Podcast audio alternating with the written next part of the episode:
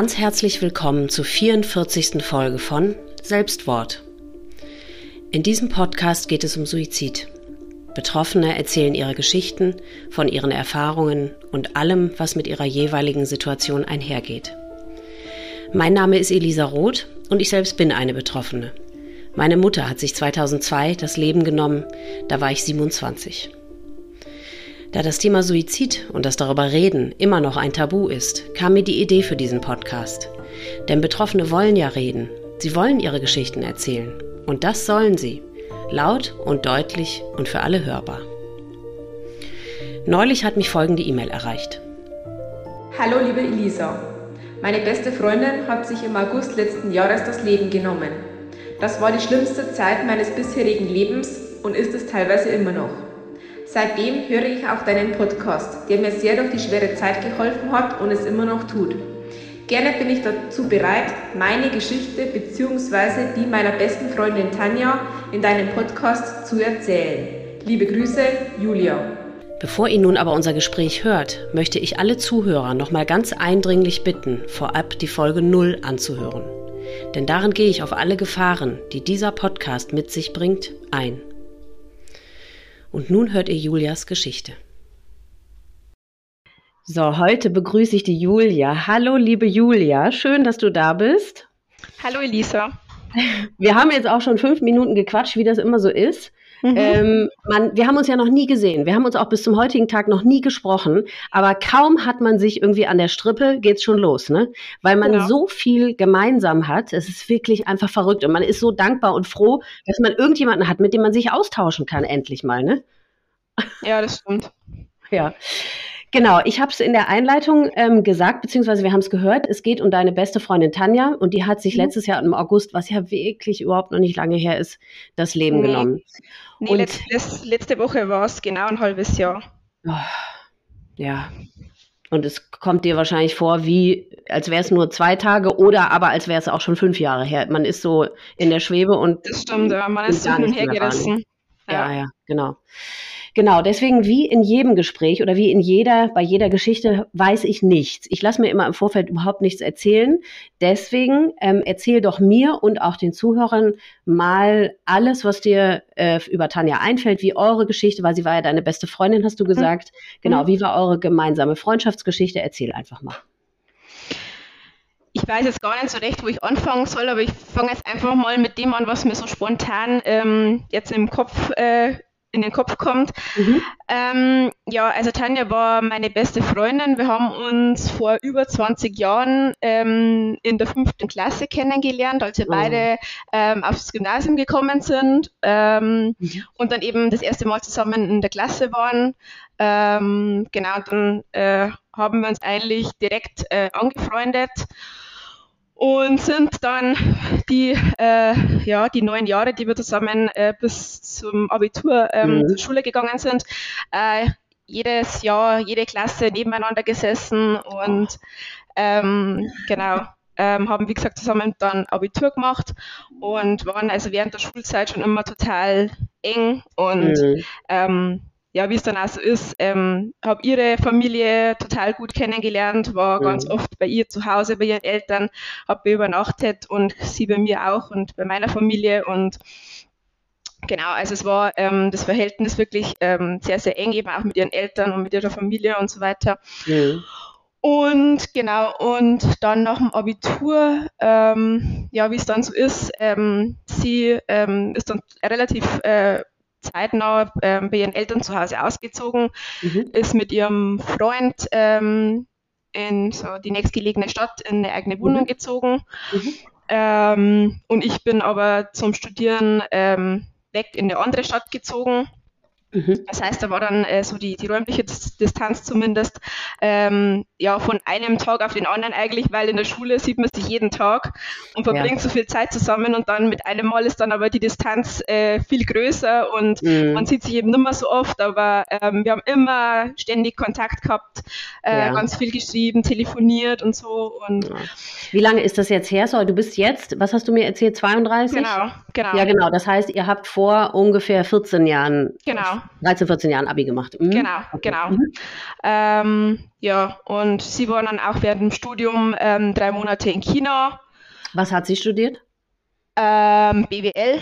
Also Aha. sie hat ein duales Studium gemacht, zuerst ähm, Bachelor-Dual ähm, bei einem großen Konzern, eben in der Stadt, in der sie auch, ähm, mhm. äh, in die sie gezogen ist, in, die sie, in, der sie gewohnt hat. Mhm. Und dann auch in der gleichen Firma ähm, den Master. Mhm. Und alles eben äh, neben Beruf, also neben dem Beruf eigentlich. Ähm, da komme ich vielleicht dann später auch noch drauf, weil das auch im, vielleicht im Verlauf dann äh, ihrer Krankheitsgeschichte auch ähm, so eine große Rolle spielt. Also okay. das, diese, Belast diese Doppelbelastung eben Beruf und, und Studium. Okay. Ähm, genau, und aber wie gesagt, ähm, haben immer Kontakt gehabt und ja, dann nach dem Studium, also sie ist dann eigentlich eben bis auf China eigentlich immer in der Stadt auch wohnen geblieben. Das sind zwischenzeitlich ist sie mit einem Freund dann umgezogen in eine größere Wohnung. Mhm. Genau, und ich bin dann nach dem Studium wieder ähm, zurück zu meinen Eltern gezogen. Mhm. Ähm, wohne auch jetzt gerade noch da, da baue gerade momentan selber Haus. Ähm, oh. Genau. Oh Gott, das ist anstrengend, ne? Kostet viel Energie. Oh. ja, genau. Ja, das habt ihr gerade hinter mir, ja. ja. Dann Aber, ja. wovon ich spreche. Oh, puh, ja, deswegen hat es, glaube ich, ein Dreivierteljahr keinen Podcast gegeben, weil ich nicht mehr wusste, wo oben und unten war. Ja, ja, ja genau. Oh, ja.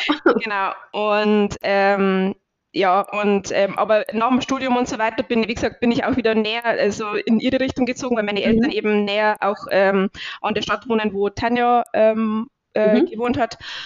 Ja, und dann haben wir uns immer wieder getroffen und äh, haben auch so eine Mädelsklicke ähm, aus sechs Mädels, ähm, die eben alle zusammen Abitur gemacht haben, haben uns auch in der Runde, schön. alle paar Wochen treffen wir uns. Ähm, genau. Ja. Das ist auch wirklich eine ganz besondere Art von Freundschaft. Ne? Ich habe diese ja. Freundschaften auch noch, weil man kennt sich in jedem Stadium des Lebens als Kind, Richtig, als Teenager, ja. als dann herangehender Erwachsener und das ist ja ganz besonders, ne? diese ja. ganzen Stadien miteinander zu durchleben Richtig, und, und da durchzuwachsen und so. Deswegen ist das schon wirklich was ganz Besonderes, diese Freundschaften. Und eben eigentlich, ähm, ja, halten sie halt wirklich ein Leben lang. Ne? Ja, also und vor allem man hat auch nicht, also das sind, sind ja relativ, sag jetzt mal, begrenzte, in der Regel relativ begrenzte Freundschaften, die, die man hat, die wirklich so weit ja. zurückreichen. Ja. Und ja, und also Tanja, also wir haben ähm, während dem Studium und so weiter auch, wir haben so viel Reisen zusammen gemacht, ähm, so viel zusammen erlebt, ähm, ja, sind um die halbe Toll. Welt gereist zusammen und ja, das ist toll sind sehr, sehr viele Erinnerungen einfach, äh, mhm. die, die, die uns verbinden. Mhm. Und sie war, seit du sie kanntest, seit der fünften Klasse, war da irgendwie, also da war sie völlig gesund psychisch mhm. oder war, war schon mal irgendetwas in der Art?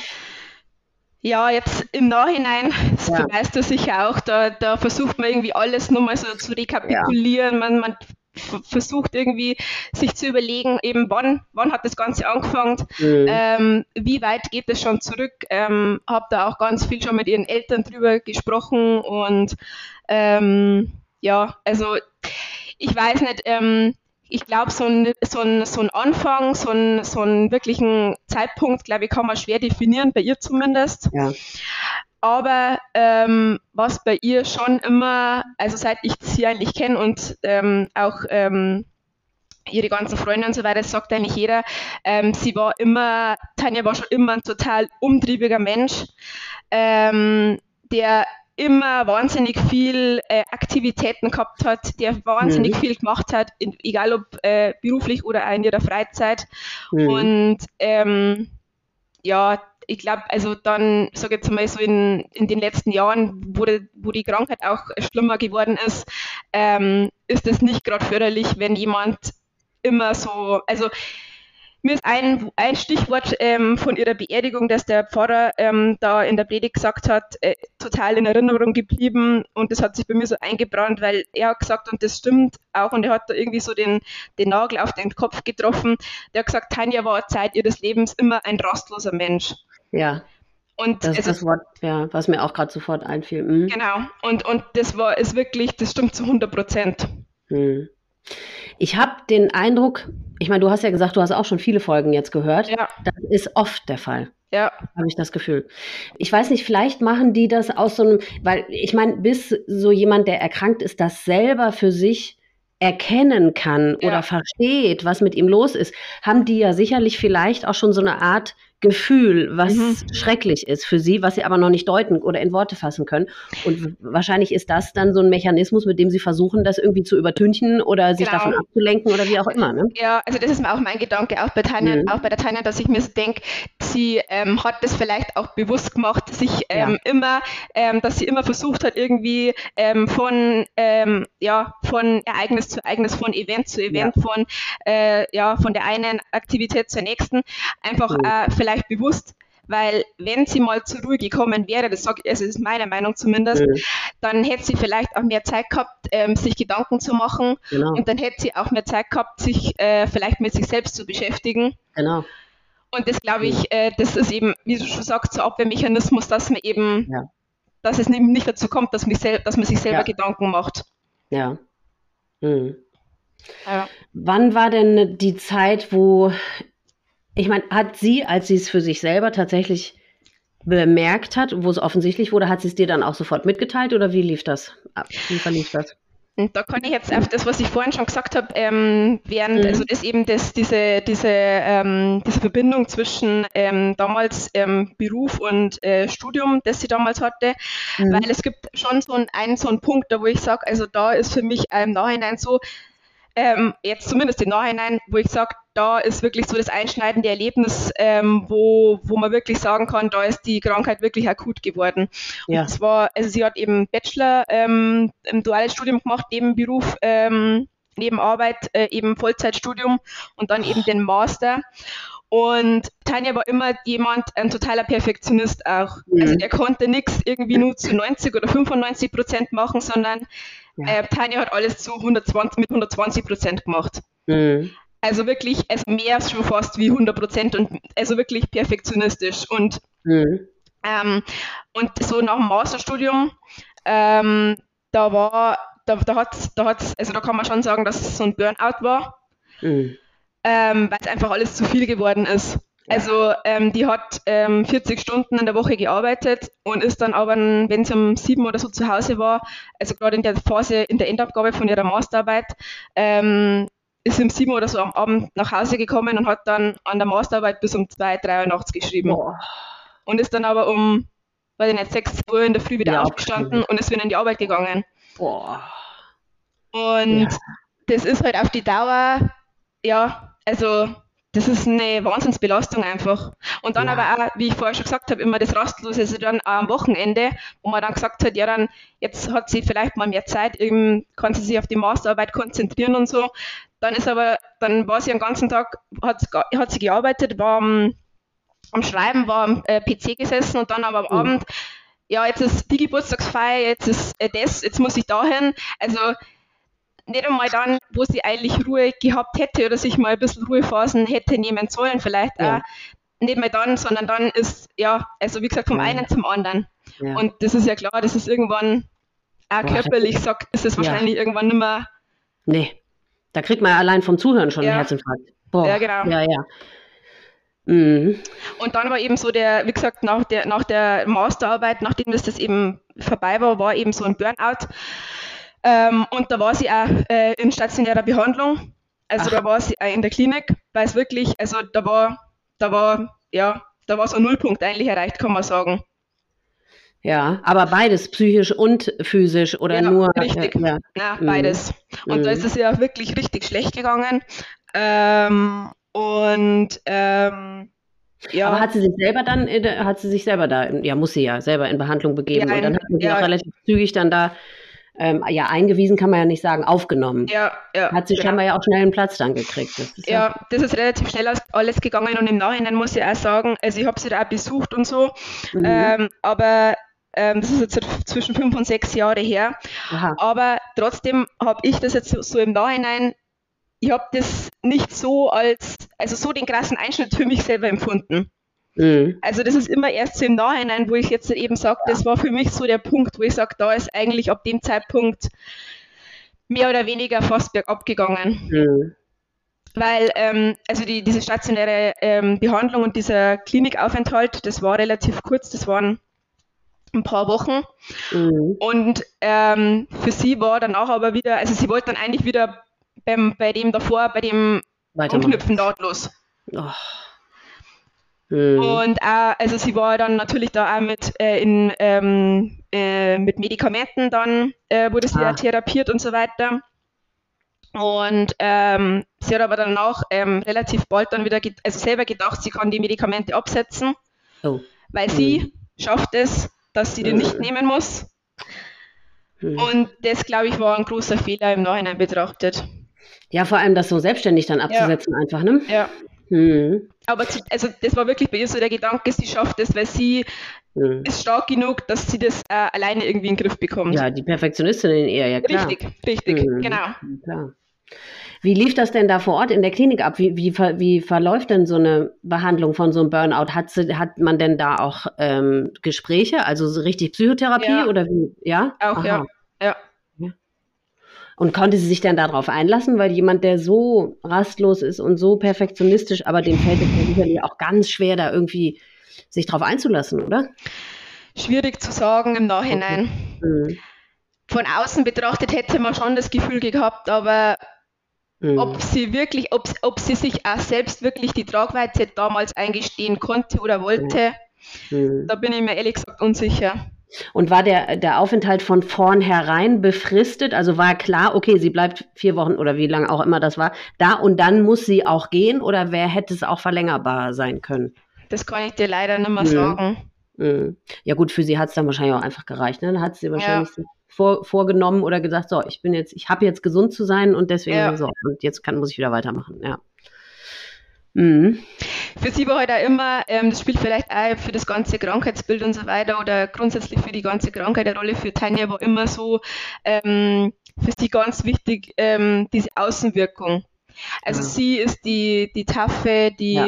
die starke und mhm. sie, sie, sie kriegt das alles irgendwie so in den Griff. Sie, sie ist so im, im Job und so. Sie wollte immer jeder, dass immer jeder denkt, sie ist so, ja, die mhm. Powerfrau. Hm. Wie ist sie denn groß geworden überhaupt? Du hast gesagt, du hast noch Kontakt zu ihren Eltern. Das heißt, ja. es gibt ein intaktes Elternhaus. Also es gibt total. beide Eltern, mit denen ist sie auch groß geworden. Ja, ja total. Sie hat eine jüngere Schwester, die mhm. ist ähm, sogar zehn Jahre jünger als sie. Mhm. Mit der hat sie oder hat sie ein total super Verhältnis gehabt. Ähm, mhm. Und eine ältere Schwester, ähm, mhm. der, also da, die ähm, hat ähm, die letzten Jahre auch zwei kleine Jungs äh, bekommen. Ja. Und bei dem einen, ähm, da ist Tanja auch die Patentante ja. gewesen und war total eng mit dem. Ja, mhm. genau. Also sie hat äh, tolle Familie. Äh, ja. Jetzt auch die letzte Zeit, also die, die letzte Zeit ähm, hat sie ja bei ihren Eltern dann wieder zu Hause gewohnt. Mhm. Ähm, Komme ich vielleicht später auch nochmal drauf. Genau. Mhm. die waren, also ich glaube, bessere Eltern kann man sich nicht wünschen. Die mhm. waren immer für sie da und mhm. die haben und hätten alles für sie getan. Ja. Mhm.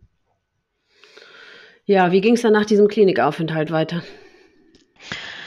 Ja, das ist eine gute Frage. Also da ist wirklich so, das war zwar so, wie gesagt, so ein einschneidendes Erlebnis, aber sie hat wirklich versucht, da irgendwie dann nahtlos irgendwie an das davor, mhm. ich sage jetzt mal in Anführungsstrichen, an die heile Welt anzuknüpfen. Mhm. Und für hatte sie war sie denn das, ihren Freund noch, den sie vorher hatte? Ja, das ist also mit dem, mit, dem, mit ihrem eigentlich ersten ja. Freund, kann man sagen, mit dem war sie über zehn Jahre zusammen. Boah. Also die sind mhm. mit, mit 14 schon, ähm, sind die schon äh, ja, äh, zusammengekommen. Mhm. Und eben auch erste eigene Wohnung und mit dem ist sie ja. irgendwie so äh, erwachsen. Also die sind beide so das miteinander erwachsen geworden. Ja. Und ähm, genau, da waren wir, das weiß ich auch noch ganz gut, äh, da waren wir dann zusammen auf einer zweiwöchigen Reise äh, in Japan. Mhm. Und dann waren wir dann, als wir dann wieder zu Hause waren, so drei Tage später oder so, ähm, hat der die Beziehung beendet. Oh. Und das war dann auch so, ja, das war, das war echt, äh, das war auch ja, schlimm, sehr schlimm ja. für Tanja. Weil es irgendwie, Mann. ja, und weil es ja irgendwie so, also für sie zumindest sehr unerwartet kam. Okay. Und ja, das war, also es war schlimm für sie zu verkraften. Mhm. Und da ist sie dann auch wieder so ein bisschen so in ein Loch gefallen.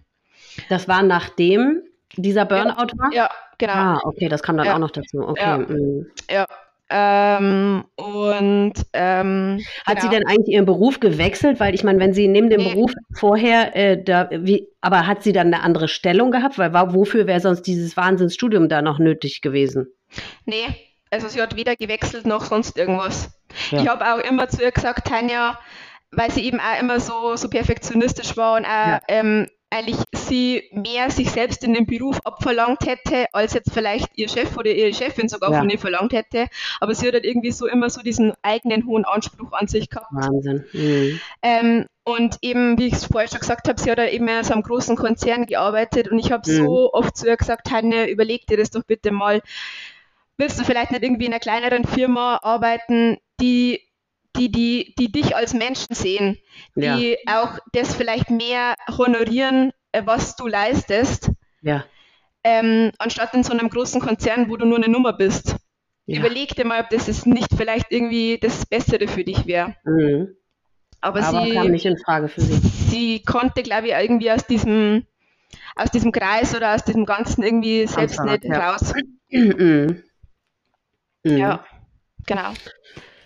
Ja, dann, genau, dann äh, diese Trennung kam genau. und wie ging es dann weiter? Ja, dass sie das zurückgeworfen hat, das glaube ich sofort. Boah, genau. das ist ja hart. Ja, vor allem, wenn das so unerwartet äh, ja. so plötzlich kam. Ja. ja.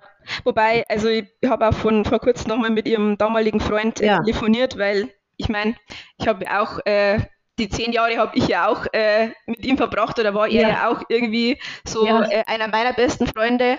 Mhm. Ähm, und habe vor kurzem auch nochmal mit ihm, wie gesagt, telefoniert und er hat auch gesagt, also einer der Trennungsgründe für ihn damals war eben dieses, ähm, diese extreme, ähm, ja, ähm, Tanja, Tanja, diese extreme Energie und diese extreme, ja, wie soll ich sagen, diese Rastlosigkeit einfach. Diese Rastlosigkeit und immer ja. dieses äh, zwanghafte, irgendwas tun zu müssen, hobbymäßig ja. und so weiter. Er hat gesagt, das war, das war für ihn damals auch ein großer Trennungsgrund, weil es war ihm irgendwann zu viel. Ja. Also er konnte selber auch irgendwann nicht mehr, weil er hat auch gesagt, am Wochenende oder so, er war auch mal froh, wenn er einfach mal irgendwie ein paar Minuten irgendwie ja, abschalten konnte. Ja. Genau. Und das konnte sie aber nie. Und sie hat auch da, sie hat das auch nie verstanden. Boah. Und er hat gesagt, ja, das war ihm auch irgendwann einfach zu viel. Ja, klar. Verständlicherweise. Ja. Genau. Mhm. Ja, das ist auch schwierig. Und da gibt es auch nicht so wirklich einen richtigen Kompromiss, weil nee. sie wäre sicher nicht total unglücklich gewesen, wenn sie auf die ja. Bremse hätte treten müssen und dass er das auch nicht mithalten kann, das Pensum, das ist mir auch klar, ne? Also ja. ist schwierig dann, ja klar. Ja, ganz schwierig. Mhm. Ja. Ähm, ja, und nach dem Ganzen ähm, habe ich aber dann zu gesagt, also nach der Trennung und so weiter, habe ich gesagt, sieh das als, als Chance, Chance habe ich gesagt. Du bist ähm, eben mit deinem damaligen Ex, also mit dem Ex-Freund, mhm. du bist mit dem erwachsen geworden. Ich gesagt, du hast ja. das noch nie erlebt, mal allein irgendwie zu sein, mal ja. irgendwie selbstständig zu sein. Da habe ich gesagt, ähm, schau jetzt irgendwie, sehe das als Chance ähm, und, und, und ähm, genieß das vielleicht jetzt auch mal. Ja. Und es hat sie dann auch versucht, sie ist dann in einer WG gezogen und hat dann irgendwie auch, ähm, ja, hat dann eben versucht, ja, jetzt äh, sich auf die Zukunft zu freuen und jetzt irgendwie unabhängig versucht zu sein und so weiter. Und ähm, genau, aber da war auch irgendwie, das war irgendwie nie so wirklich gelöst. Also, nee. weißt du, wie ich meine? Das war irgendwie ja. nie so, dass ich sage, dass ich sage, ich habe sie da irgendwie so befreit oder so erlebt. Das war ja. irgendwie. Immer krampfig wahrscheinlich, genau. immer so, und, so gekünstelt oder und so. Und ich habe ja. dann auch gesagt, jetzt versuch nicht irgendwie krampfhaft irgendwie dich in die nächste Beziehung zu stürzen, sondern mhm. ähm, schau halt einfach, lass dich treiben. Mhm. Und, und schau einfach, wie was kommt. Und wenn irgendwie der Richtige kommt, dann ist es so und dann kannst du dich freuen und wenn nicht, dann bleibst du jetzt einfach auch vielleicht mal weiß ich nicht, ein paar Jahre, ein paar Jahre allein oder so, ist es ja auch nicht schlimm. Also, nee, ihr wart ja noch jung, ja eben. Ja, total. Seid also, auch immer noch, ja. Ja, mhm. und also, aber das, und da war aber auch schon immer so, das war wirklich, also das war für unsere äh, Freundschaft auch irgendwie die, die schwierigste Zeit mit, weil mhm. sie trotzdem, sie hat es zwar nicht so offen zugegeben, aber trotzdem war sie immer irgendwie auf der Suche nach dem, nach dem nächsten Partner. Mhm. Weil ja, es für sie schwierig war, mhm. allein zu sein. Ja, ja, vielleicht hat sie geho ge gehofft, dass irgendwie jemand anders das, was bei ihr sich nicht richtig angefühlt hat, der das irgendwie dann äh, ersetzen kann oder ja. äh, diese, diese Lücke da irgendwie füllen kann oder so. Ja, ja, ja oder ihr Stabilität oder Holz genau, geben so. oder mhm. also das denke ich schon, dass das äh, eine große mhm. Rolle gespielt hat, aber sie hat da immer, also wie gesagt, sie wollte es nicht zuge zugeben, aber irgendwie, man merkt es ja, also vor allem wenn man mhm. eine, eine Person gut kennt, ähm, merkt man jetzt halt, ob, äh, ja, also ja, ja klar. Hm. eben diese, äh, auch das zwischen den Zeilen und so. Ja. Und ja, wie gesagt, und dann, ähm, ja, da hat sie sich dann eben, das hat dann vielleicht so, ich weiß jetzt gar nicht mehr genau, eineinhalb Jahre oder wenn überhaupt ein Jahr oder sowas, eben diese Single-Phase, sag ich jetzt mal, angehalten. Mhm. Dann hat sie eben ihren, ihren, äh, ja, ihren nächsten oder ja, letzten Freund kennengelernt. Mhm. Und der hat ähm, ja so einige Kilometer weiter weg gewohnt. Mhm.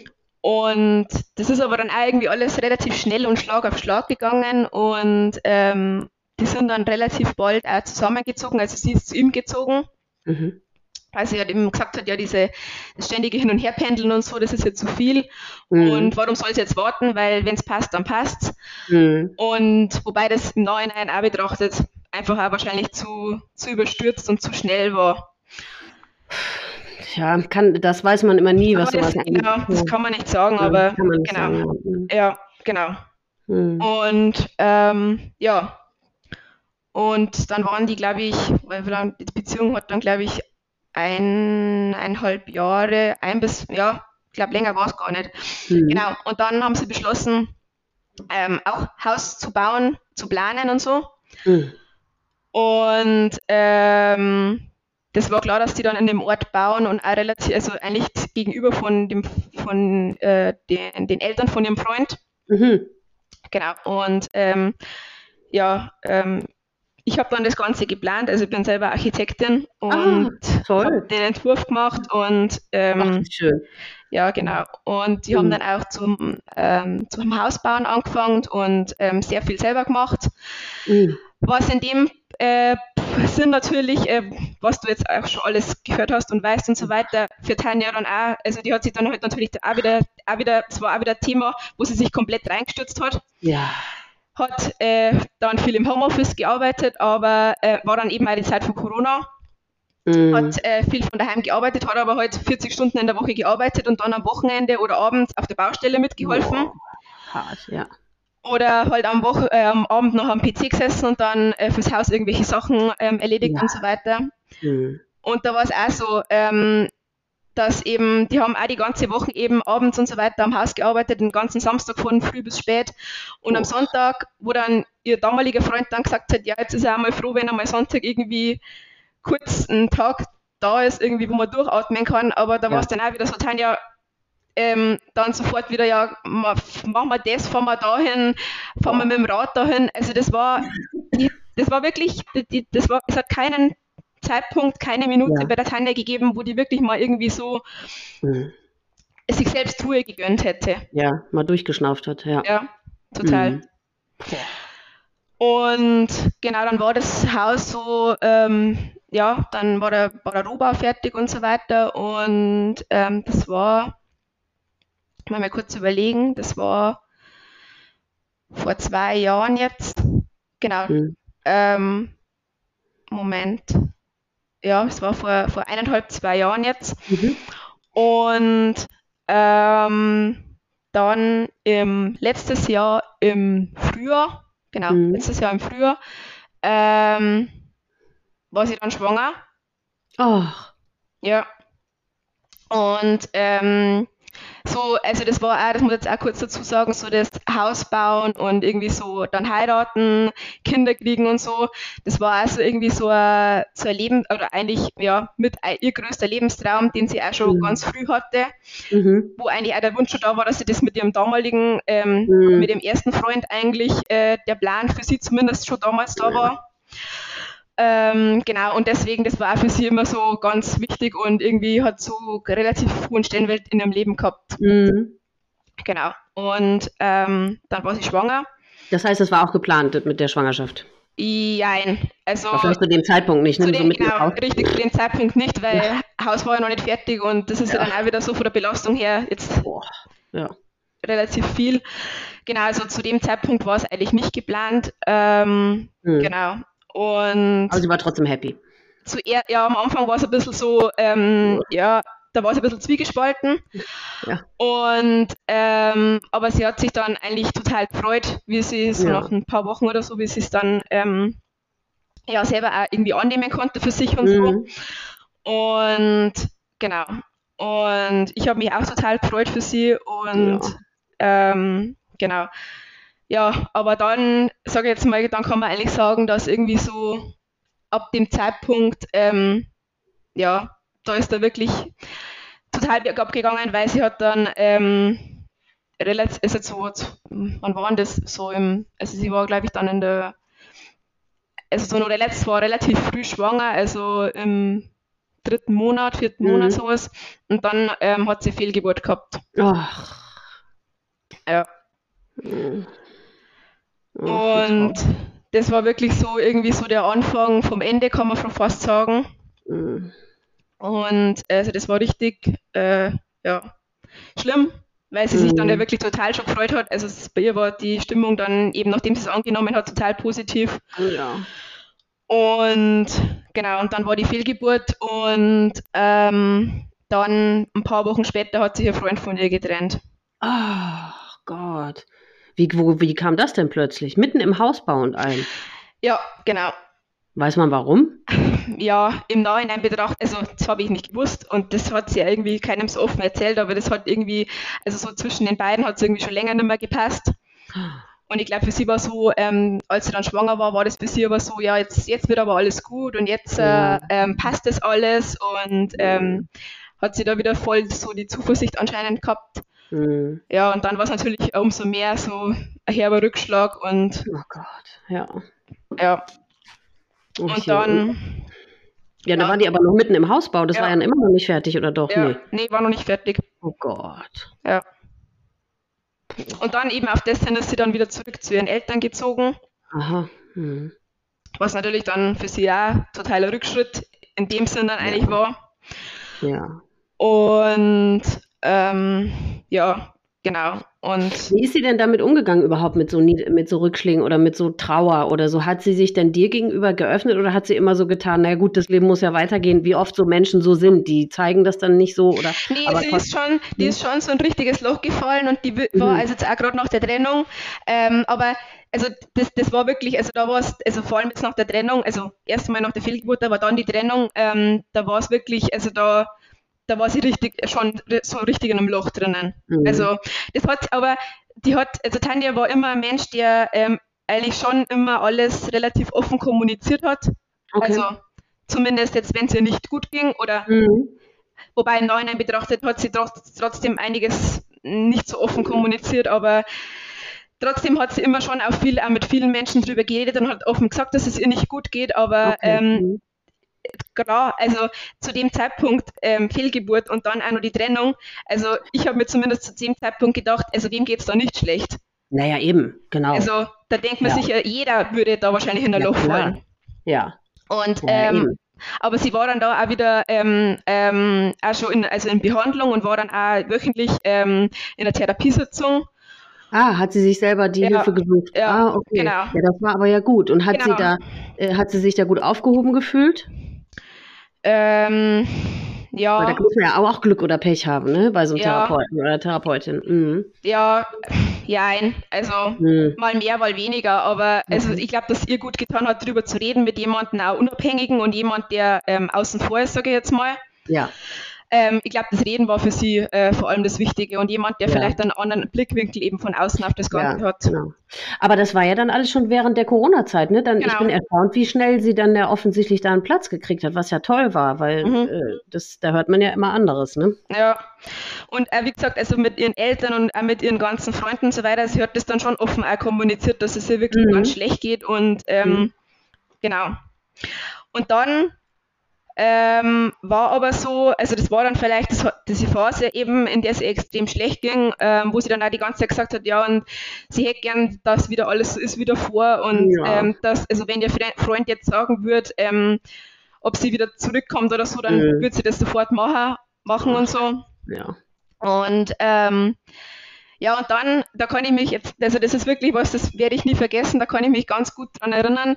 Ähm, das war dann, also diese Phase, sag ich jetzt mal, ähm, die hat so zwei, drei Wochen gedauert. Mhm. Und dann haben wir uns abends ähm, mal zum Essen getroffen. Mhm. Und ähm, ich war schon ein paar Minuten früher da, bin schon am mhm. Tisch, ges Tisch, gesessen und sie ist dann also reingekommen und mhm. ist auf den Tisch zu gelaufen, kann man schon fast sagen. Und zudem, äh, da, dann ist sie an den Tisch eben gelaufen und da war, sie hat gestrahlt, sie war, mhm. ähm, ja, also sie hat, war total, also sie hat gelächelt ähm, und sie ist an den Tisch gekommen und hat gesagt, es geht ihr jetzt so gut, ähm, sie, ähm, sie weiß jetzt, sie muss nach vorn schauen, sie muss das Alte hinter sich lassen und sie hat mhm. das jetzt begriffen und mhm. ähm, ja, also es, es also, war... Also nichts. Also nichts und ich habe mir echt, also ich habe erstmal so ein paar Minuten nichts sagen können, weil ich, ich habe mir echt für mich so gedacht, wer bist du? Ja. Also ich habe sie nimmer wiedererkannt. Das war, ich, also ich für mich selber dachte mir, das ist ein anderer Mensch, der vor mir steht.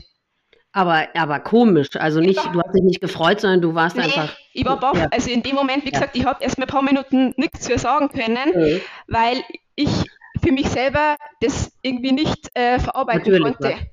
Ja, also ich war unnatürlich. Ja, mhm. genau.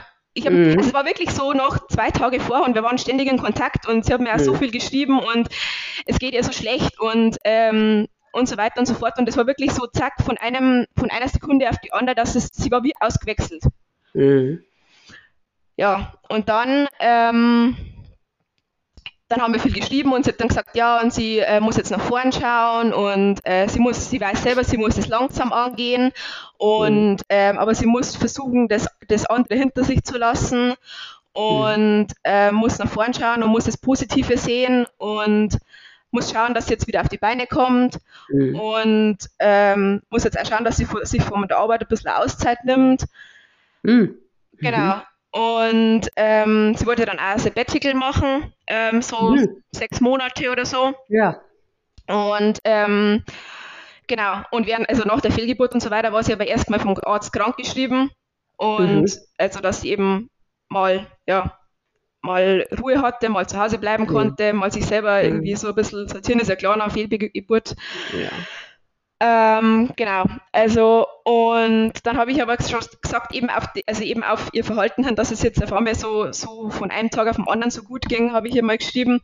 Ähm, Tanja, ähm, es ist bitte nicht böse gemeint, aber schau bitte, dass wenn es dir jetzt auf einmal so gut geht, dass du dann danach nicht irgendwie in ein umso tieferes Loch wieder fällst oder ja. so. Ja. Weil bei mir war das schon so ein bisschen, ja. eben, das war eben, wie du gesagt hast, das war unnatürlich. Ja. Bei mir war da irgendwie eher so die, dass ich gesagt habe, bei mir ist so ein bisschen der Alarm angegangen, dass ich ja, gesagt genau. habe, das ist irgendwie, das kann irgendwie jetzt nicht sein. Nee. Mhm. Genau. Und hat sie darauf reagiert? Ja, sie hat dann gesagt, ja, das ist gut und sie versteht das auch gar nicht als negativ, sondern ich habe recht und es ist wichtig und richtig, dass ähm, jemand mhm. sie auch daran erinnert und so. Mhm. Und genau. Und ähm, dann war ich eine Woche im Urlaub. Dann ähm, haben wir aber auch fast jeden Tag Kontakt gehabt und so. Mhm. Und dann bin ich ähm, an einem Mittwoch wieder nach Hause gekommen. Und ja, da gut, dann bin ich nach Hause gekommen und da muss man erstmal wieder schauen, dass man irgendwie so ja, sich selber ankommt. sortiert und genau ankommt ja. und so weiter mhm. und ist mehr beschäftigt.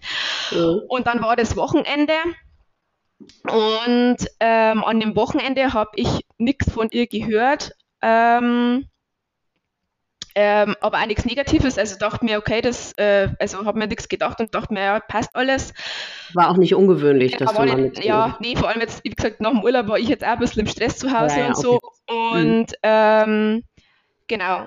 Und am Mond, das war dann Montag, ähm, da, das war der Tag dann eben, mhm. Ähm, und an dem Montag ähm, bin ich dann ähm, abends im Zug gesessen und ähm, auf dem Weg nach Hause von der Arbeit. Mhm. Und ähm, dann hat mich äh, ihre Schwester am Handy angerufen. Mhm. Im Zug mhm. bin ich aber noch gesessen. Dann bin ich ran, ich habe mir dann schon gedacht, hm, warum, warum ruft mir jetzt ihre, ihre äh, Schwester an? Ja. Ähm, bin dann rangegangen, dann hat sie gesagt, ähm, ja, ähm, bist du schon von der Arbeit zu Hause? Dann habe ich gesagt, äh, nee, äh, dauert noch kurz, ähm, paar Minuten. Mhm. Und ähm, habe dann aber bewusst auch nicht äh, weiter nachgefragt, weil ich gewusst habe, dass die Telefonverbindung im Zug in dem letzten Abschnitt, wo ich jetzt gerade unterwegs war, relativ ja. schlecht ist. Und ja. sie hat dann gesagt, ja, dann äh, ruf mich bitte an, wenn, wenn du zu Hause bist. Okay.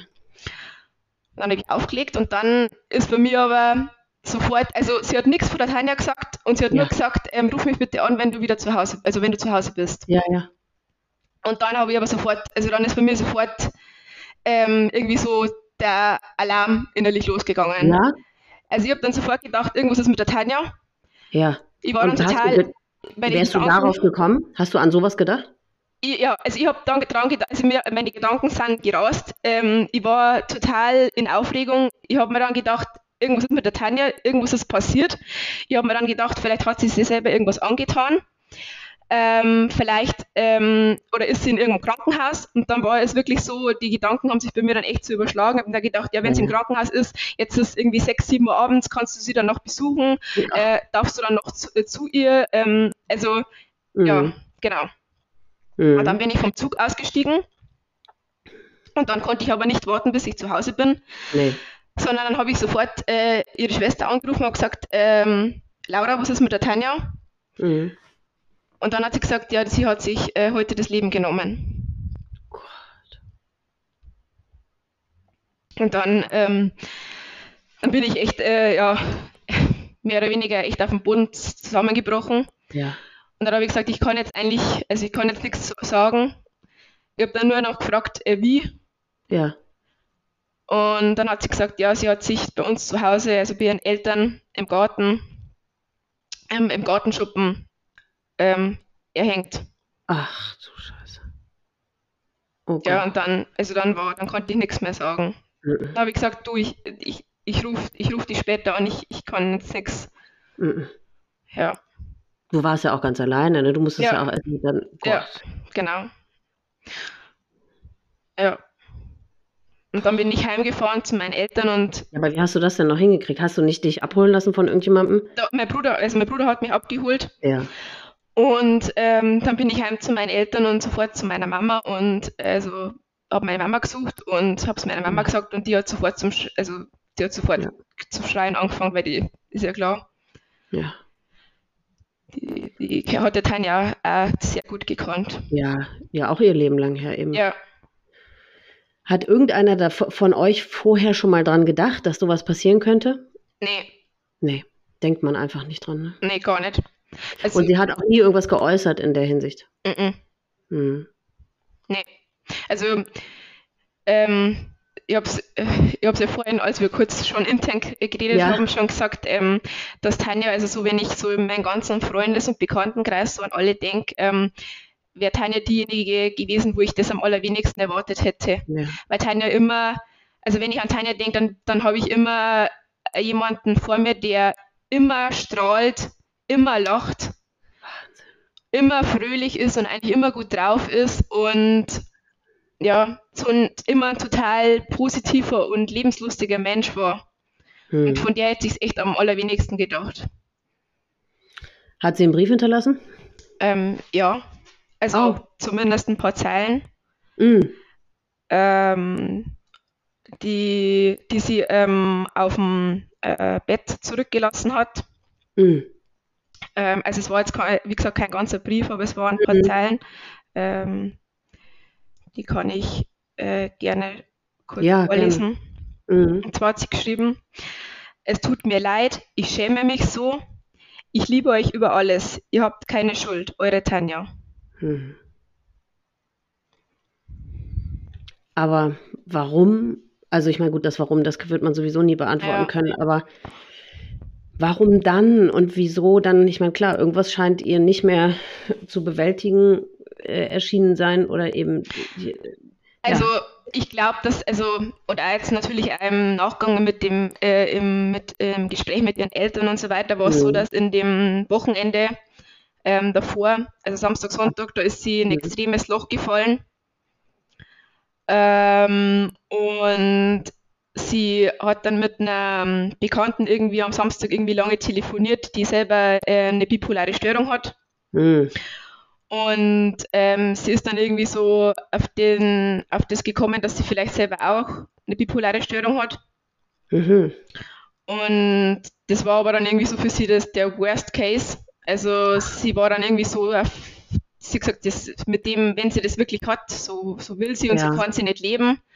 Und Mhm. dass ja diese, diese ja. Aussichtslosigkeit einfach. Diese Aussichtslosigkeit, Mhm. genau. Und dass sie noch, dass sie dieses, wenn sie wieder so in so ein tiefes Loch fällt, dass sie das noch, dass es sein kann, dass sie das noch öfters erlebt und so.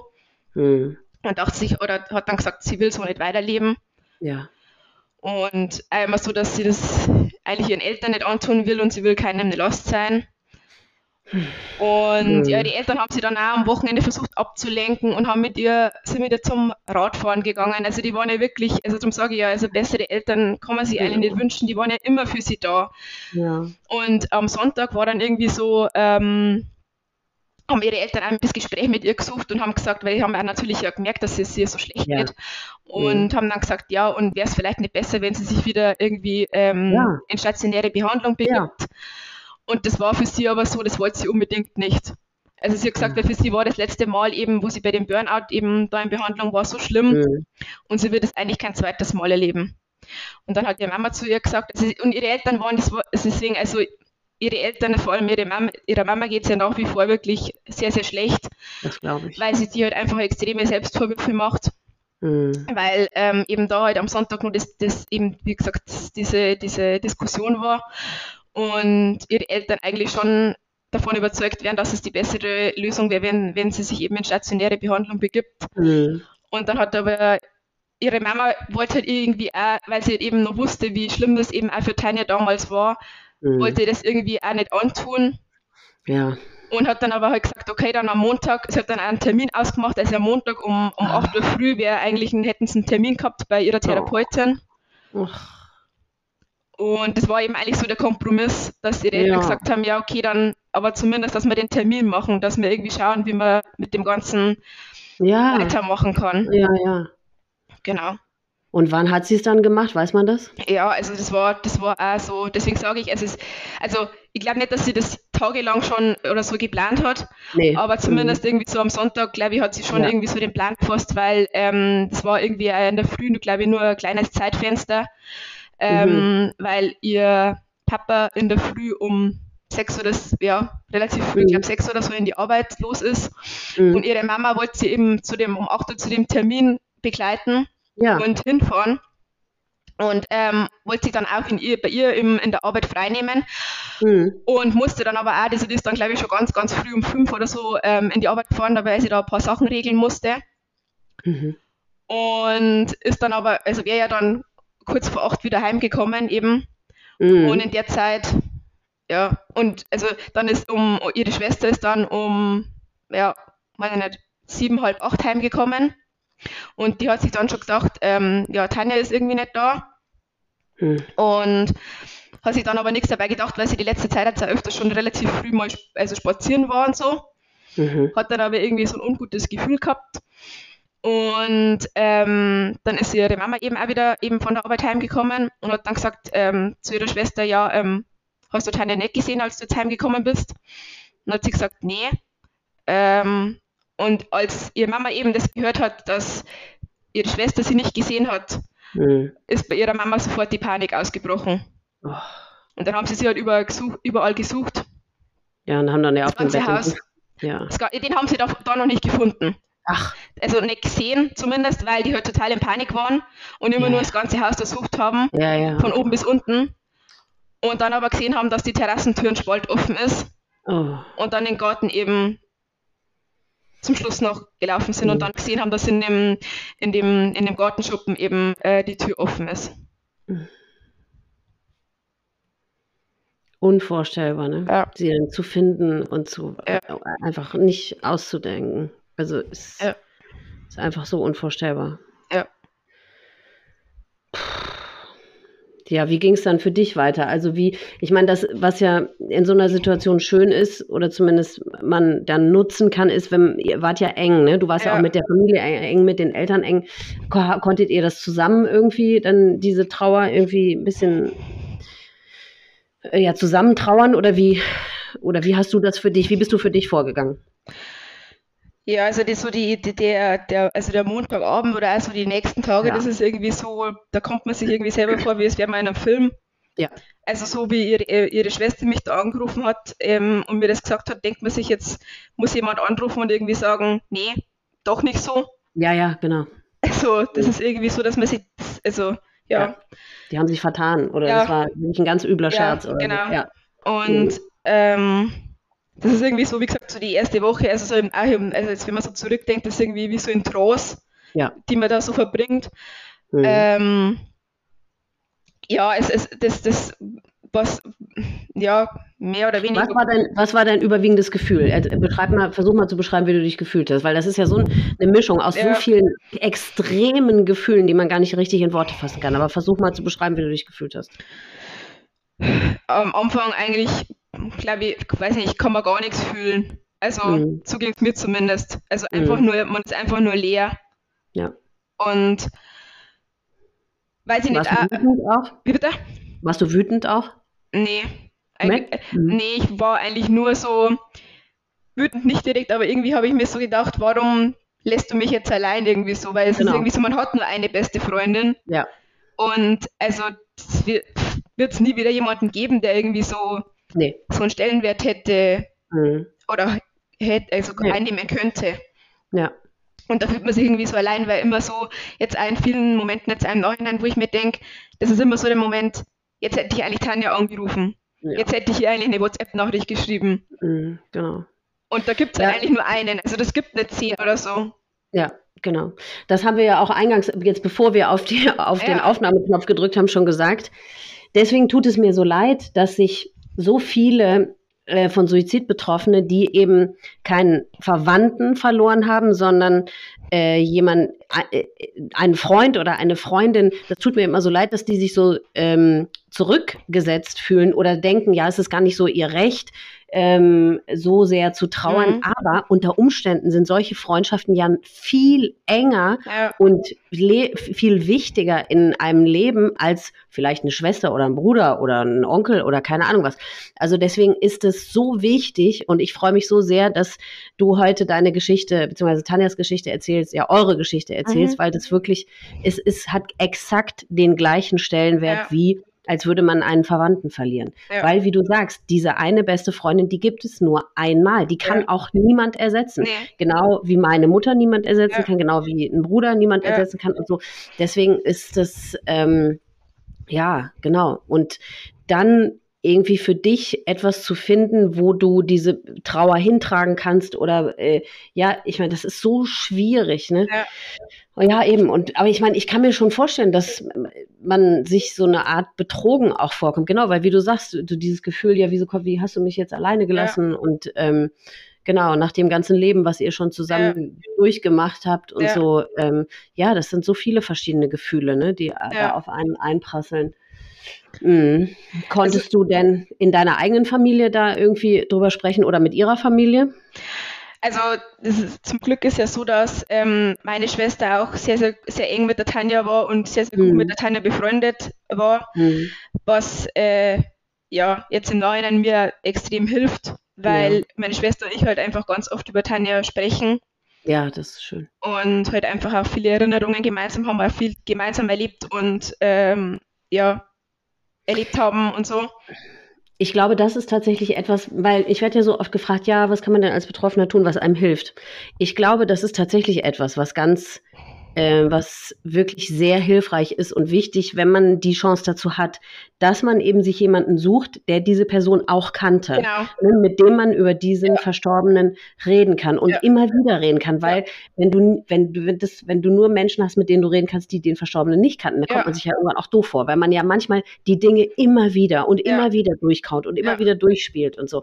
Und deswegen, ja, das ist total gut, wenn man das, ja. wenn man so jemanden hat, ne? Auf wo man Fall. alte Geschichten teilen kann und Erinnerungen, ja. Also das, das ist wirklich so, also so, wie du sagst, also das hilft mir auch jetzt am meisten, ja. wenn ich mit, mit, mit ihr, mit ihren Eltern, ihrer ja. Schwester, ähm, auch mit unserer, die ich schon noch ganz am Anfang erwähnt habe, also unsere Mädelsklicke, mhm. ähm, wenn wir uns treffen alle paar Wochen, wir sprechen immer über Tanja. Ach schön. Und ähm, und das war ja das, für alle ein Schock, ja, ne? Ja. Also hat, hat irgendjemand damit gerechnet? Nein. Nee. nee. Mhm. Also das war, ja, mhm. für alle. Also, ja. ja. und so die erste Woche, also ich habe ehrlich gesagt bewusst eigentlich ein bisschen Abstand zu ihren Eltern gehalten, weil ich mir gedacht okay. habe, die sind momentan wahrscheinlich irgendwie so mit sich selber beschäftigt oder mit, auch mit der ganzen organisatorischen ähm, ja, Sachen, Beerdigung und so weiter, dass ich mir ehrlich gesagt fast nicht getraut habe, irgendwie da, dass, also weil ich mir gedacht habe, jetzt komm, dann komme ich jetzt auch noch. Mhm. Ähm, und die sind ja mit ihr, also wie gesagt, selber beschäftigt mit den ganzen Sachen und so und wollte denen eigentlich erstmal bewusst so die Zeit lassen und genau. Mhm. Ja. Wobei es ja nicht, also es, es kann ja auch genau das Gegenteil sein. Ja. Ne? Ja. Also man weiß es einfach nicht. Deswegen, ja. die, die mich fragen, die so unsicher sind, denen rate ich immer, du, frag einfach. Einfach anbieten oder einfach hinfahren und einfach fragen. Natürlich muss man dann damit rechnen, dass man einen Korb kriegt oder dass derjenige dann sagt, du, ist mir heute nicht so recht. Aber es ist alles besser als. Stimmt, ähm, ja. Mh, hm, Aber ich ganz ehrlich, also so die ersten Tage, ich hätte auch nicht zu ihren Elternheim fahren können, glaube ich. Genau. also ich glaube, ich hätte es nicht gekonnt. Nee, das glaube ich, das verstehe ich auch total, ja. Hat sich ähm, die Frage gestellt, ob ihr sie nochmal seht? Also kam das auch für dich in Frage? Die Frage habe ich mir die ganze Zeit gestellt ähm, und habe mit, mit meiner Schwester und so drüber gesprochen ja. und so. Ähm, aber auch da irgendwie habe ich mich nicht wirklich getraut oder habe mir gedacht, ähm, ich weiß nicht, ob ich ihre Eltern fragen soll, ob, ob, wir, ob wir sie nochmal sehen können, weil ich mir gedacht mhm. habe, ich weiß nicht irgendwie, ob es angebracht ist oder. Mhm. Wobei im Nachhinein muss ich ganz ehrlich sagen, ähm, wäre es gut gewesen. Ja. Also ich, ich denke mir jetzt auch noch, ähm, vielleicht noch nicht jetzt, aber so in der nächsten Zeit oder so, ähm, werde ich vielleicht schauen oder mit ihren Eltern sprechen, ob ich mal irgendwie die Polizeiakten oder so einsehen kann. Weil Haben die die eingesehen? Hm, bin ich mir jetzt nicht sicher. Weil das ist schon nochmal eine andere Nummer, ne? Als wenn ja. du jemanden nochmal siehst, wenn der aufgebahrt da ist, ne? Ja, aber irgendwie so. Ich weiß, ich weiß genau, was du meinst. So Und dieser letzte Abschluss oder so, ja. oder. Hast du denn mit ihren Eltern sprechen können, wie sie aussehen? Also haben die sie nochmal ja. gesehen, aufgebahrt? Ähm, also die haben halt, also die Polizei war dann eben vor Ort und ähm, hat sie dann eben davon, äh, ja, also wie soll man sagen, losgemacht. Losgemacht, genau, und mhm. hat eben bei, bei, bei ihnen zu Hause hingelegt. Oh. Und ihr. Ähm, Gott, was? Das ja. aber auch, das habe ich auch noch nie gehört. Weil die und, Eltern das so wollten oder warum? Ja, ihr Papa, der ist erst von der Arbeit heimgekommen und ähm, also der, der wollte sie dann nochmal sehen, glaube ich, auch und so. Also warum, Boah, weiß ich jetzt in der Situation, oh Gott. Mhm. Wobei, also da habe ich eben mit ihren Eltern gesprochen und so und ähm, weil du immer gerade gefragt oder fragen wolltest, ja, ja. glaube ich, wie sie aussah oder. Ja. Also die haben gesagt, dass sie total friedlich ausgesehen hat, einen friedlichen Gesichtsausdruck hatte. Ja. Hat sie sich reingelegt in so eine Schlinge, nicht gehängt? Also, weil es ist ja ein Unterschied, man kann sich ja so reinlegen, dass einem so die Blutzufuhr. Ja, ähm, oh, so hat sie es gemacht. Ja. Okay. Ja. Ja, und ich bin immer wieder erstaunt, dass die Menschen das sagen. Ja dass so jemand dann äh, friedlich aussieht und ja. erlöst. Ja, mhm. Genau. Ja, deswegen, das ist nochmal. Ja, und haben Sie sie dann nochmal gesehen, als Sie beim Bestatter dann. Mh. Sind Sie eingeäschert worden oder? Ja. Be, äh, und, ah, okay. und Sie wollten eben, dass das, also das war, also am Montag war eben äh, der Todestag und mhm. es war am Freitag schon die Beerdigung. Ah, okay. Also es ist alles sehr schnell gegangen und ähm, aber das war halt auch der Wunsch ihrer Eltern. Ja. Und ja, genau. Und deswegen, also die haben sich dann da auch, ähm, die vom Bestattungsunternehmen und so, die haben sich da auch sehr gekümmert, dass das eben so schnell ging. Okay. Hm. Ja. Gibt es denn von, als sie dann zu Hause bei ihren Eltern dann lag, gibt es davon Fotos oder nur von mhm. der Auffindesituation? Das weiß ich eben nicht. Ähm, ja. Deswegen würde ich eigentlich auch gerne die, Poli gern die Polizeiakte mal einsehen. Mhm. Das würde ich mir aber vorher, ja, ich meine, du alleine würdest du es ja sowieso nicht machen. Ich glaube, man muss das eh mit einem Anwalt machen. Also du, du müsstest, das kann ich dir nur raten. Ich habe selber nie Akteneinsicht genommen, ja. weil ich da viel zu große Angst vor hätte. Aber ich, ähm, das könnte ich dir nur raten, dass du vorher in Erfahrung bringst, was für Fotos sind ja. das? In was von was in der Situation? Weil, okay, wenn du sie, wenn sie wirklich, wenn du weißt ja schon, sie sah friedlich ja. aus und wenn es davon Fotos gäbe, okay. Genau, das, genau. das denke ich mir, das ist ja. so meine Gedanken. Ja, ja, weil das Gehirn kann das sonst einfach nicht akzeptieren ja. ne? Und kann da nicht mit abschließen. Ja. Hm. Verstehe ich total gut, ja. Oh. Wie war denn die Beerdigung? Hattest du irgendwie, ähm, du hattest wahrscheinlich keinen, hast nicht mit organisiert oder vorbereitet, nee. das hat wahrscheinlich die Familie gemacht. Ne? Ja. Ne? Hm. Aber wie war das für dich nochmal? Schlimm. Ja. Also, ja, sehr schlimm. Mhm. Ich meine, durch das, dass sie ja auch äh, eben, die hat, hat so einen großen Freundeskreis gehabt und so, es waren Ja. ja so viele, so viele Menschen auf der Beerdigung. Und auch eben so, Ja, siehst du, und sie hat wahrscheinlich gedacht, sie ist eine Last für alle. ja, Alle sind besser dran ohne sie. ja, Ne? ja. Ja.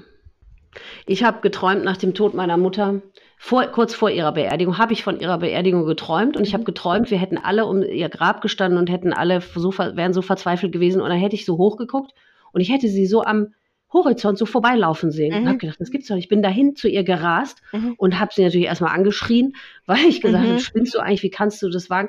Ja, ich wollte mal gucken, wie alle so reagieren. Mhm. Und ich wünschte mir, dass die, die sich das Leben nehmen, dass, dass die das tatsächlich, Ja. also dass es diese Situation gäbe, die wird es natürlich nie geben, weil selbst wenn sie das mitkriegen, wenn sie von irgendwo ihre Beerdigung mitbeobachten können, dann Ja. ist es ja leider schon zu spät. Ja. Aber wenn die tatsächlich wüssten, wie, was für eine unfassbare, nicht in Worte zu fassende, lebensverändernde Katastrophe für alle Beteiligten, für. Freunde, für die Familie ist, wenn sich jemand das Leben nimmt. Aber das können die sich, das kreuzt deren Gedanken gar nicht. Ne? Nee. Ich habe ja jetzt im Laufe der Zeit auch schon wirklich mit einigen gesprochen, die ähm, Suizidversuche wie auch immer überlebt haben. Und die bestätigen alle, das kreuzt deren Gedanken nicht, dass Nee. das tatsächlich auch so sein könnte. Die Nee. glauben alle, es ist für alle besser, wenn es einfach vorbei ist. Ja. Hm. Aber weil du jetzt gerade gesagt hast mit dem, ähm, was du geträumt hast, also ich habe Ja. ein paar Wochen später geträumt und weil du auch vorher gesagt hast, ob ich mal Wut oder so empfunden habe, Ja, ja. also nie, aber ich habe ein paar Wochen später mal geträumt, dass eben, dass sie gar nicht tot ist, sondern Ja. ähm, dass sie irgendwie ähm, äh, ausgewandert ist in ein anderes Land oder so und ähm, da hat sie dann eben jemand gesehen und ähm, da ähm, als ich da aus dem Traum, Traum aufgewacht bin, da war ich richtig da. Also ich glaube, so eine Wut habe ich Ja. noch nie empfunden, Ja. weil äh, ich geträumt habe eben, dass ich dann zu ihr, äh, dass ich sie versucht habe zu finden und dass ich so wütend auf sie war, dass sie das eben den allen, den ganzen Menschen angetan hat. Genau. Ja, genau. Und also wie gesagt, als ich da aufgewacht bin aus dem Traum, da hatte ich so eine Wut in mir, Hm. das ist unbeschreiblich. Hm. Ich glaube, weil, äh, ich meine, das ist ja noch so frisch jetzt bei dir. Ja, Ähm, bei mir war es so, das heißt ja nicht, dass es bei dir auch so sein muss, aber bei mir war es so, dass es bei mir lange gedauert hat, bis ich tatsächlich Wut zulassen konnte, Mhm. weil am An Anfang war mein Mitleid mhm. so groß, weil ich meine, man hat ja unglaubliches Mitleid auch Ja. für so jemanden, der, Ja. ich meine, wie groß muss die Verzweiflung sein? Genau, Ne? das, genau das denke ich mir auch immer. Das ist auch so, eher so diese Traurigkeit, die ganz Ja. am Anfang überwogen hat, weil ich mir gedacht Ja. habe, du hast so deine Familie, so viele Ja. Menschen Ja. ähm, in deinem Leben gehabt ähm, und wie verzweifelt musst du gewesen sein, dass Ja. du nur noch diesen Ausweg gesehen hast und wie Genau. allein vor allem musst du dich gefühlt haben in dem Moment. Ganz genau. Obwohl Ja, du genau. eigentlich so viele Menschen um dich herum Ja. gehabt hast. Ja, aber es, es, wenn jemand so erkrankt ist, es hilft Ja. nichts. Also ich, da fällt mir immer wieder diese Pressekonferenz von Theresa Enke ein, die die ja am Tag nach dem Tod von, von ihrem Mann, von Robert Enke, ne, von dem Torwart, Ja, gegeben hat. Und die hat ja auch gesagt, ähm, sie hat gedacht, mit Liebe, die, die Liebe reicht Ja. oder mit Liebe geht's. Und da musste sie eben erkennen, nein, es, ähm, du kannst jemanden noch so sehr lieben und den das auch wissen lassen, es, es hilft gar nichts. Es Ja. reicht nicht. Es Ja. hilft nichts. Und ähm, genau, und bei mir war es damals eben das, auch dieses Mitleid und dieses, äh, den Gedanken, ich kann, konnte das gar nicht aushalten. Eben, Mhm. wie muss sich jemand fühlen, Ja. wie alleine und wie verzweifelt. Und Ja. ähm, genau, und das hat gar nicht, dieses Gefühl hat mir gar nicht erlaubt, wütend zu sein. Das Ja. kam erst echt ein paar Jahre später. Aber ähm, das ist natürlich auch ganz schwierig mit dieser Wut, weil du bist ja auch nie, du würdest ja auch niemals auf jemanden wütend sein, der Krebs hat. genau. Der kann ja auch nichts dafür. Ja. Aber ich meine, da, wir dürfen ja nicht vergessen, wir sind ja immer noch wir. Also du bist ja immer noch die beste Freundin, die Ja. um ihre beste Freundin gebracht wurde von Ja. dieser Krankheit. Das heißt, natürlich darfst du wütend sein. Vielleicht nicht auf sie persönlich, das würde nicht so viel Sinn machen, aber natürlich auf die Situation und auf die Krankheit. Ja. Weil das ist einfach eine riesen beschissene Scheißsituation. Ja. also deswegen, das muss man auch, das dauert ja Jahre und ich meine, es wird ja sowieso nie wieder gut. Man lernt Nee. irgendwie mit diesen ganzen Gefühlen umzugehen und irgendwie zu leben und Ja. so. Aber Aber das Ganze Mhm. begleitet, also ich meine, wie, du gesagt hast, es ist noch nicht lange her, aber ich weiß, Nein. also ich bin mir dessen bewusst, das be- begleitet einen trotzdem irgendwie ein ganzes Leben lang. für den Rest deines Lebens, ja. Weil das einfach irgendwie so, das ist so ein Punkt im Leben, das ist einfach, der ändert alles. Ja, es ist einfach so krass. Und eigentlich ist es zu krass. Ja. um, um das irgendwie zu ver äh, verarbeiten zu können. Ja. Ja. Hast du denn für dich irgendwie jetzt äh, Hilfe in Anspruch genommen oder was machst du für dich? Nee, also ich, äh, was mir tatsächlich hilft, ist eben Podcast hören. Ich habe viel drüber gelesen, habe jetzt eben auch eben durch deine Podcasts und so weiter viel über die Krankheit gelernt. Ähm, ja. eben auch, eben, wie gesagt, gelesen und so weiter. Und also, was wir vorhin schon gesagt haben, was mir unglaublich hilft. Und da habe ich ja eben auch das Glück, dass meine Schwester eben ja. ähm, da ist, mit der ich jederzeit drüber reden kann. Mhm. Ähm, einfach mit Leuten, die sie gut gekannt haben, die ihr ja. immer nahe gestanden sind, ähm, über sie zu reden, auch mit ihren Eltern. Ähm, habe auch das Gefühl, dass es ihren Eltern äh, viel hilft. Total. Und immer wenn ich an ihrem Grab bin, ähm, dann äh, äh, schaue ich auch bei ihren Eltern vorbei, ähm, schaue, ob die zu Hause sind und so. Mhm.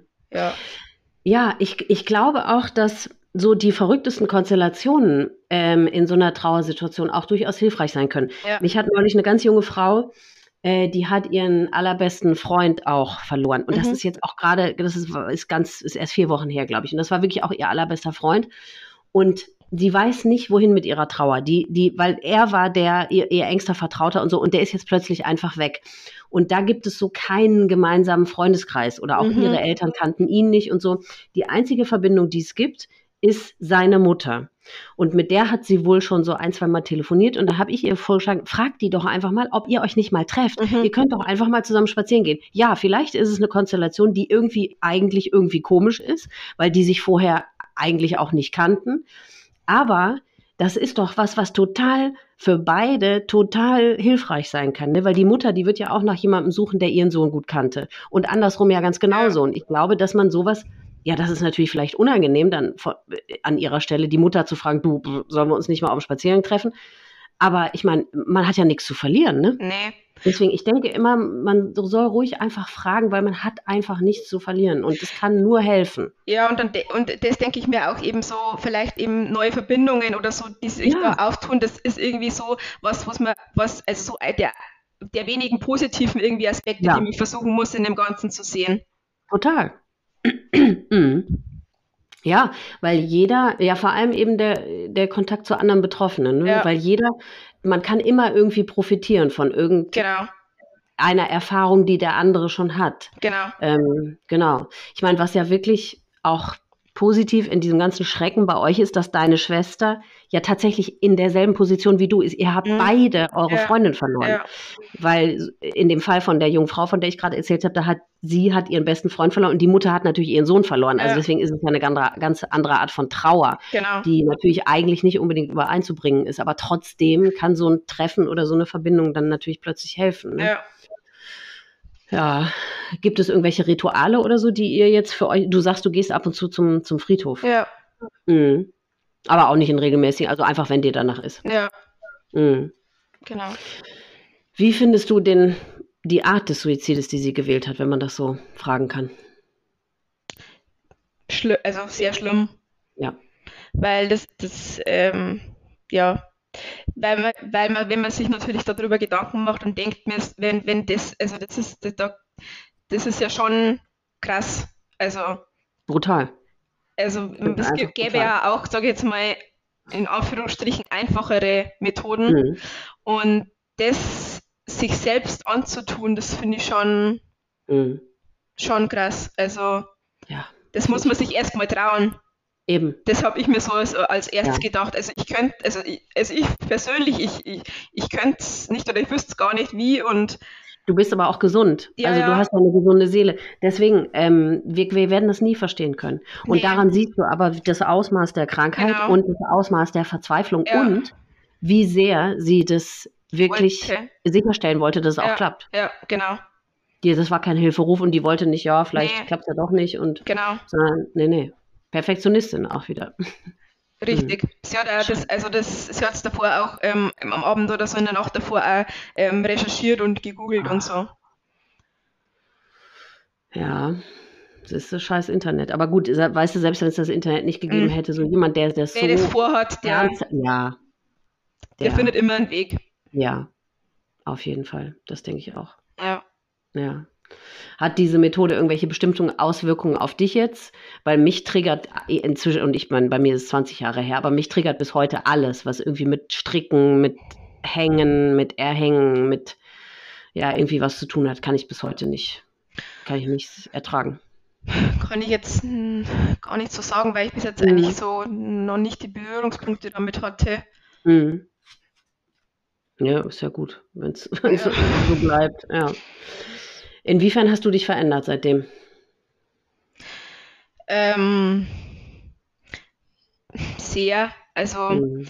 das ist irgendwie, ja, wie ich schon gesagt habe, irgendwie so, das ist irgendwie so ein, so ein Punkt, seitdem, das ist so, also seit dem Punkt denke ich mir, es gibt irgendwie so ein Leben davor und ja. dann auch. Das, das teilt das Leben in ein davor und ja, danach. Mhm. Genau. Ja, also, und es fehlt einfach auch ein Stück von dir, ne? Ja. Ein Teil von genau. dir ist weg. Ja. ja.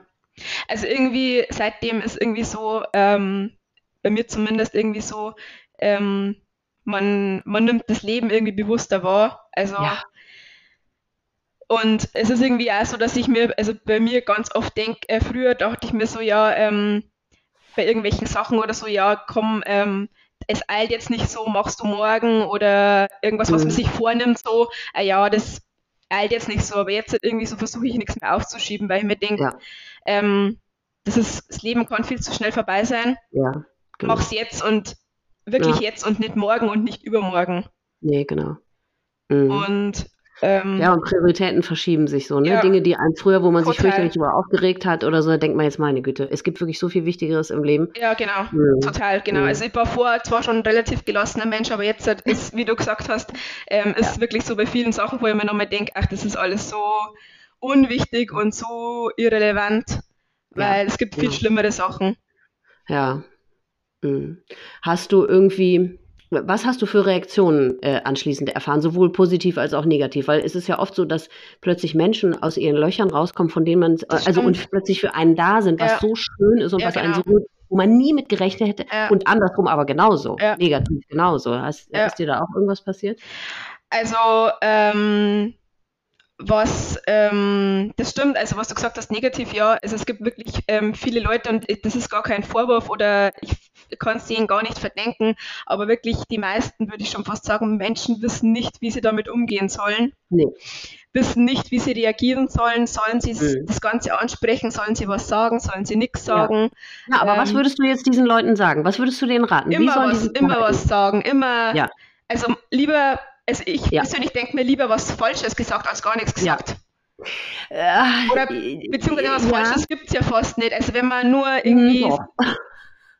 Es gibt in vielen Gesprächen, wenn ich danach gefragt habe, ey, es gibt Sachen, die Menschen sagen aus Hilflosigkeit, die sind so okay. bescheuert und so grausam, das ist wirklich eine Katastrophe. Aber ich finde immer, der beste Rat ist, also weil viele denken, ja, dieser abgesprochene, äh, abgedroschene Spruch, mein Beileid ja. ist das ist ja viel zu wenig. Nee, finde ich nee. nicht. Wenn man nicht weiß, was man sagen soll. Oder einfach dieser Satz, ich weiß wirklich nicht, was ich sagen soll, aber es ja. tut mir so leid. Ja, ja. reicht ja auch. Ne? Ja. Oder halt einfach jemanden nur in den Arm zu nehmen. Ja. Stimmt. Geht ja auch, ne? Ja. Aber du hast schon vollkommen recht. Dieses einfach nur so dieses angestarrt werden ja. oder dass so jemand so tut, als wäre gar nichts passiert. Ja, ja genau. Ne? Ja. Mhm. Genau. Mhm. Aber ansonsten, also ich habe auch äh, einen guten Freund, der davor schon ein guter Freund war, ähm, aber der dann eben auch ähm, dann auf mich zukam und gesagt hat, ja, er hat das im Freundes, also er hat die gleiche Situation im Freundeskreis schon ähm, mhm. nicht nur einmal gehabt ähm, und der dann auch sehr in der Zeit für mich da war. Das, oh. Was man nicht erwartet, das, das, ja. ist, das ist, sind, sind positive ähm, ja, ja, ist tatsächlich so, weil Erfahrungen. Ja, weil man kann auch noch so sehr immer versuchen, das jemandem, der es selber noch nicht erlebt hat, zu beschreiben nee. und zu erklären, aber man, man kann es, es einfach nicht. Nee, also wie jemand, der das, der es nicht erlebt hat, der, der kann das nicht im geringsten, nicht im Ansatz nachvollziehen. Nee. Ich weiß auch nicht, ich bis heute versuche ich auch immer noch rauszufinden, was genau diese Trauer so kompliziert oder so ja. besonders. Ich, man, die ist ja nicht schlimmer oder besser, als äh, wenn jemand anderes verstirbt, ne? An einem ja. Unfall oder einer Krankheit. Das kann man ja gar nicht miteinander vergleichen. Aber es ist irgendwie doch, es ist so speziell.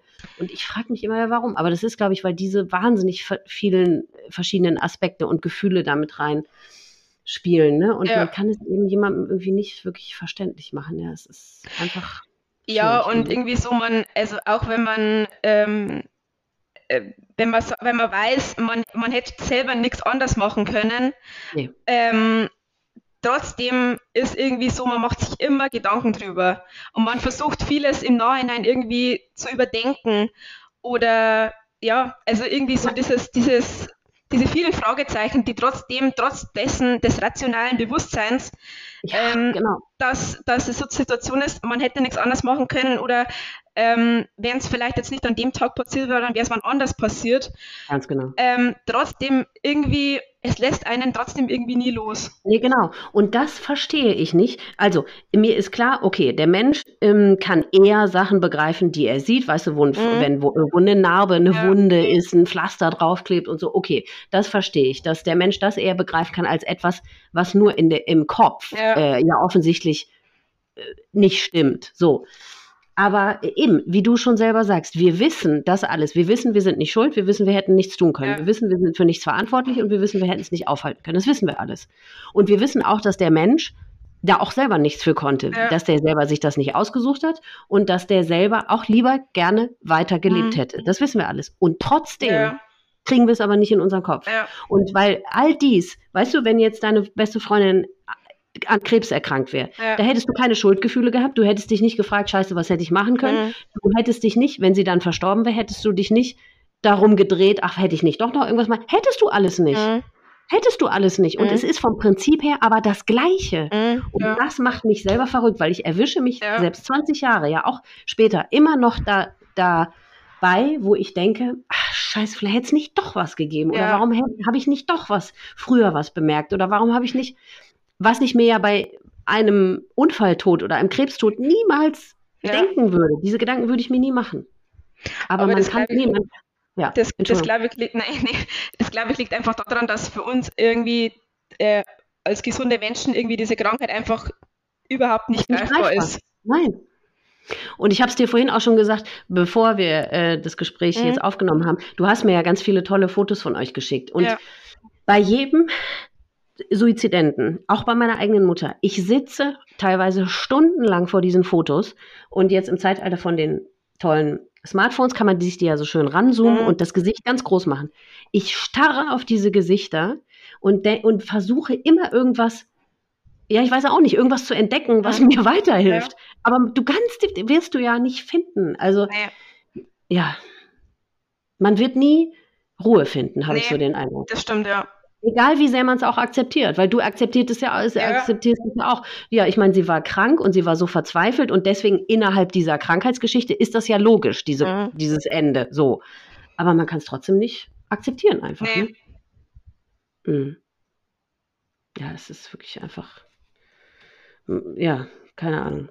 Hätte es irgendwas gegeben, was dir, oder ich meine, du bist ja noch so kurz danach, was würde dir am besten helfen oder was hilft dir am besten? Oder gäbe es noch irgendetwas, was du dir mehr wünschen würdest für deinen, damit es dir besser geht?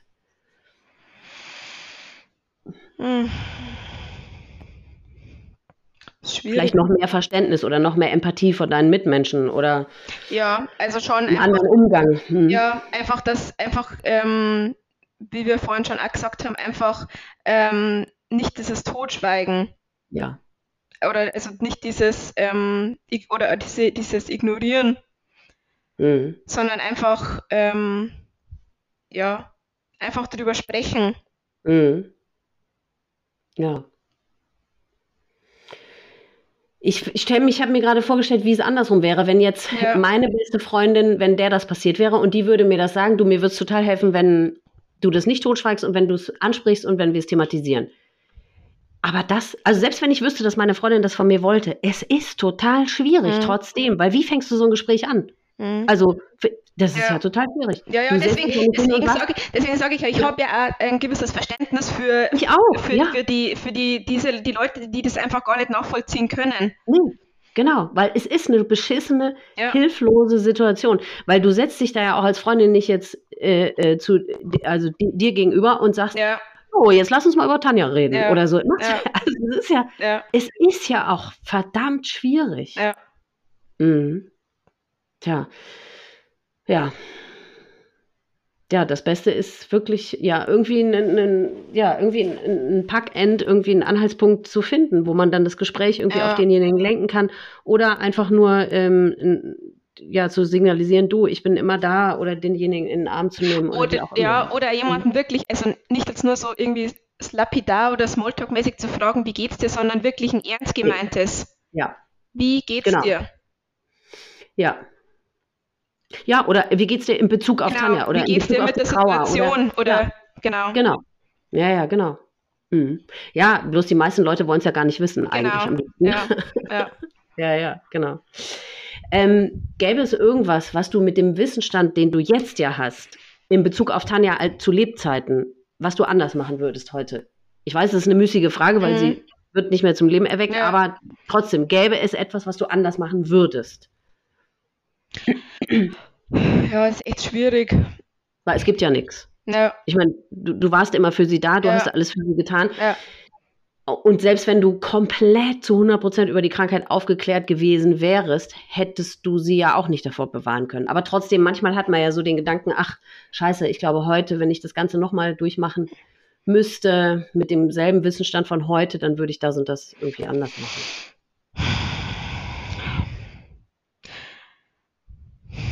schwierig. Mhm. Ich weiß nicht, ob man sagen kann, dass ich sie, dass ich sie dann vielleicht noch, also dass ich sie wirklich direkter auf das Ganze angesprochen hätte. Mhm. Oder ja. Ist auch, ich denke das schwierig. auch immer. Ja, ist auch, weil selbst wenn du es getan hättest und selbst wenn du sie explizit gefragt ja. hättest, sag mal, besteht die Gefahr oder hast ja. du Suizidgedanken, ähm, die meisten würden da ja auch nicht sagen, ja, habe ich. Also, genau, also gut, ja. gibt es bestimmt auch viele Erkrankte, aber viele Erkrankte, vor allem die, die so sind wie Tanja und auch wie meine Mutter, diese Perfektionisten, ja. die auch nichts nach außen genau. oder beziehungsweise die auch so bemüht sind, so ein Bild aufrechtzuerhalten ja, nach außen. Genau. Die würden ja eigentlich immer sagen, nein, ähm, nein, nein, musst du dir keine Sorgen machen. Das mache ich, das werde ich nie tun. Genau, Genau das, genau das denke ich mir auch, weil die Frage ist, wenn, selbst wenn, man, wenn ich sie konkret oder auf das hin angesprochen hätte, dann weiß ich ja auch nicht, ob sie wirklich ehrlich zu mir gewesen wäre. Eben. Weil, also das denke ich mir im Nachhinein schon oft. Ähm, ich glaube, dass sie das, ähm, auch wenn sie viel kommuniziert hat, aber so den, den, den letzten Rest oder wie schlimm es wirklich war, ja. ähm, hat sie nicht nach außen kommuniziert, weil mein, ähm, meine These ist so ein bisschen, wenn sie das wirklich vor jemand anderem laut ausgesprochen hätte, dann hätte sie sich auch selbst irgendwie eingestehen müssen. Genau, dann wäre es wieder ein, ja, ein Zeichen von Schwäche. Also in Richtig, genau, dann, genau, genau. Ja. Und deswegen, glaube ich, konnte und wollte sie das einfach nicht. Nee, genau. Mhm. Ich frage mich immer, aber wahrscheinlich ist das auch eine bescheuerte Frage von jemandem, der halt keine erkrankte Seele hat ähm, ob es irgendwie möglich wäre für jemanden, der so schwer erkrankt ist und der wirklich kurz davor ist, sich das Leben zu nehmen, ob es aber irgendeine Anlaufstelle oder irgendetwas gäbe, was man ihm anbieten könnte, was er dann noch wahrnehmen könnte, um diesen Schritt nicht zu gehen. Aber ich glaube, das gibt es einfach mhm. nicht. Deswegen ist das ein bescheuerter Gedanke auch wiederum, den, den ich da habe. Aber um den drehe ich mich auch immer. Mhm. Ja. Aber ich glaube, dass so, wenn, also wenn dieser Entschluss gefasst ist, dass ja. die da so in einem Tunnel sind und dass die da wirklich gar nichts mehr wahrnehmen. Mhm. Im Gegenteil, die sind ja auch, die haben ja auch einen, sicherlich einen, einen ganz starken Gedanken oder Gefühl der Erleichterung. Mhm, genau. Weil die wissen, okay, es ist gleich vorbei. Mhm. Es ist einfach gleich vorbei. Mhm. Ja. Hm. Ja. Hat sich denn jetzt in diesem halben Jahr irgendwas an deiner Trauer verändert oder ist es immer noch genauso wie am Anfang? Mm. Weil die Sehnsucht und das Vermissen bleibt ja. Ne? Ja. Mhm. Weil die Intensität, die nimmt schon ab mit der Zeit und ähm, verändert sich. Ne? Ja, verändert mhm. sich und so, aber ähm, und irgendwie so, also ähm, also in letzter oder ja, jetzt im Laufe der Zeit und so, man, man, man denkt oder mir kommen immer einfach ganz viele Erinnerungen einfach an die, was wir alles erlebt haben und ja. Ja, und man diese Trauer über das hat, sie hat sich um all das gebracht, ne, was noch hätte, genau. beziehungsweise die Krankheit, was noch hätte kommen können. Ja, sie hat ja immer schon, also jetzt auch die letzte Zeit auch, weil es schlecht ging, sie hat ja trotzdem immer noch so viele Pläne gehabt wo, wo sie hinreisen will und was wir als nächstes jetzt endlich, wenn Corona ganz vorbei ist und so, dass wir wieder das und das machen können und mhm. zusammen zum Skifahren und also ja.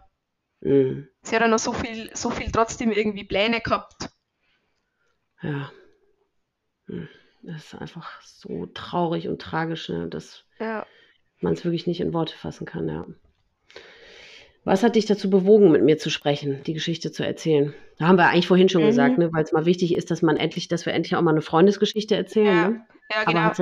Mhm. Also ich, ich äh, habe, wie gesagt, ja schon ganz viele Folgen gehört und habe mir unabhängig mhm. von äh, für mich schon gedacht, ja, wäre vielleicht mal irgendwie ganz gut, ähm, eine andere Perspektive eben nicht als Angehöriger, sondern eben als Freund, besten mhm. Freund, Freundin äh, mit dir über das zu sprechen und dann hast du ja eben den Aufruf äh, über Instagram gemacht. Ja. Und dann habe ich mir gedacht, so, jetzt schreibe ich dir einfach mal. Ja. ja. Ich meine, letztendlich, eigentlich ist das ja auch schon nicht richtig von uns, dass wir das, da eine Unterscheidung machen zwischen, ja, Angehörigen, äh, zwischen Angehörigen und Freund, weil ja. so ein enger Freund ist auch ein das Angehöriger. Stimmt, ja. Ich zum Beispiel, für mich sind meine engen Freunde viel mehr Familie als meine tatsächliche Familie. Also deswegen ähm, genau, darf man da eigentlich gar keine Unterscheidung machen. Also deswegen kann ich nur noch mal dazu aufrufen oder nur noch mal sagen oder bestätigen, dass alle Freunde da draußen, die einen Freund oder eine Freundin verloren haben, da, da ist die Trauer keine andere oder die ist nicht weniger wichtig mhm. oder nicht weniger schlimm oder so, sondern mindestens genauso schlimm und tragisch. Und deswegen ähm, brauchen diese, äh, braucht ne, Betroffene so wie ihr genauso viel Aufmerksamkeit und genau die gleiche Hilfe wie, wie jemand wie ich, der seine Mutter verloren ja. hat. Ne? Also das ist nichts anderes und das ist nicht weniger schlimm. Ja. Also, ja, gibt es irgendeine Botschaft, die du für die Zuhörer da draußen hast? Mm, also, wenn ich jetzt von mir selbst spreche und ähm, ich sage jetzt mal an das, in Anführungsstrichen, an das Leben davor mhm. denke, ähm, also da war für mich das, also mein Verständnis für ähm, ja, depressive Menschen oder die psychisch erkrankt sind und so, ähm, das Verständnis viel weniger. Also ich denke mir für mich selber ja. jetzt halt irgendwie so, man sollte viel weniger Vorurteile haben und ähm, ja, da solchen Menschen unvoreingenommener sein. Mhm so im Alltag auch. Also auch mit Menschen vielleicht, mit denen man nicht so viel zu tun hat oder so. Oder man die ja. nur flüchtig kennt. Irgendwie versuchen, ja. mehr Verständnis zu haben und wie gesagt, ähm, unvoreingenommener und mit weniger Vorurteilen denen gegenüber sein. Mhm. Genau, weil jeder hat sowieso sein Paket zu genau. tragen. Und man muss sich mal vorstellen, ich glaube, die Zahl liegt bei sechs Millionen äh, Deutschen pro Jahr erkranken an einer Depression. Ja. Sechs Millionen. Ja. Und ähm, Genau, du guckst den Leuten ja auch immer nur vor den Kopf. Genau, man ne? weiß ja nicht, also, welche nee. Geschichte dahinter ist und ja.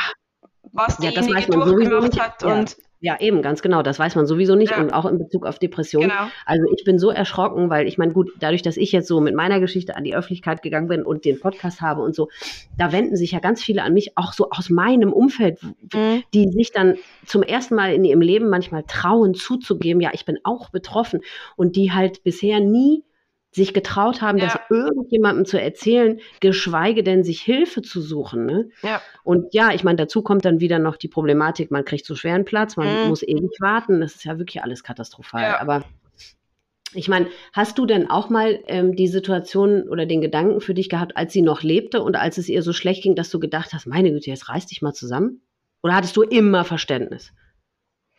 Nee, ich hatte eigentlich schon Verständnis, aber wie gesagt, gerade so zum Schluss, als es ihr so schlecht ging, mhm. ähm, da habe ich mir gedacht, ja, es wird jetzt eben in, in, in, der, in, der, Situation so schlecht gehen. Mhm. Also ich, bei mir war es eher andersrum. Ich, ich, äh, ich habe mir immer gedacht, ähm, äh, eben durch, durch ihren ganzen, ihre, ganze, ähm, ihre ganzen Aktivitäten und ihrem ganzen, ähm, was sie sich immer selber alles ähm, äh, aufgeladen hat, habe ich mir eher, im, eher immer gedacht, ähm, mach mal weniger und ähm, ja, ja, äh, ja.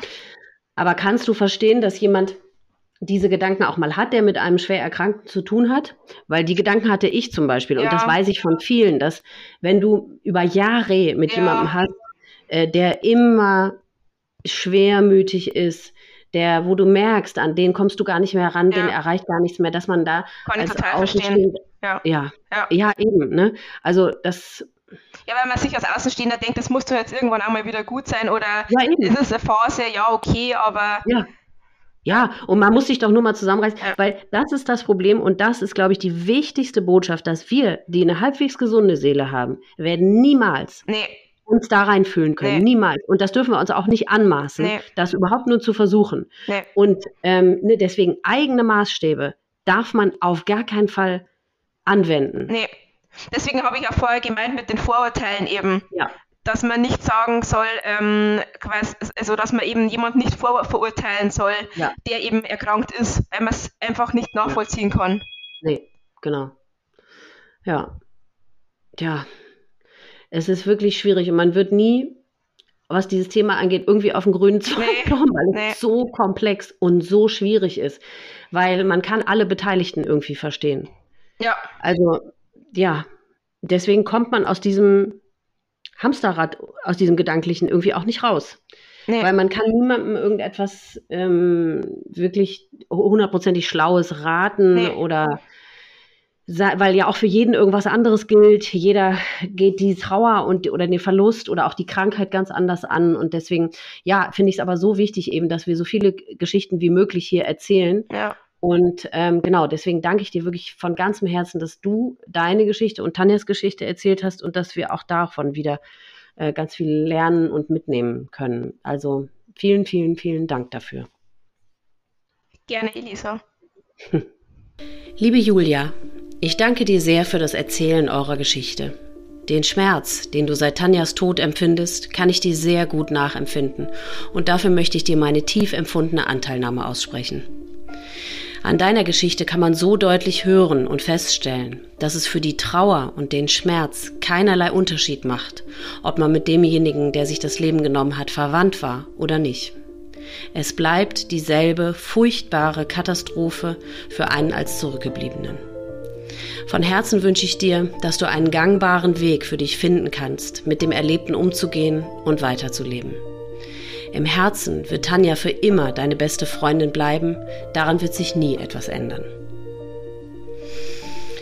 Ich habe für Betroffene die Möglichkeit geschaffen, sich auf meiner Webseite mit anderen Betroffenen auszutauschen und zu connecten. Wer von euch also betroffen und an so einem Austausch interessiert ist, der geht einfach auf die Website www.selbstwort.com und klickt dann auf die Rubrik Mitglieder.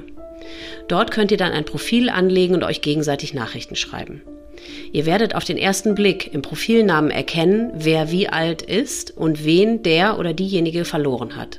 Somit könnt ihr euch ganz gezielt jemanden passenden für eure Situation heraussuchen. Wer einfach nur auf dem Laufenden gehalten werden möchte, was diesen Podcast angeht, der findet ihn auf Instagram unter Selbstwort-Podcast und Facebook unter Selbstwort.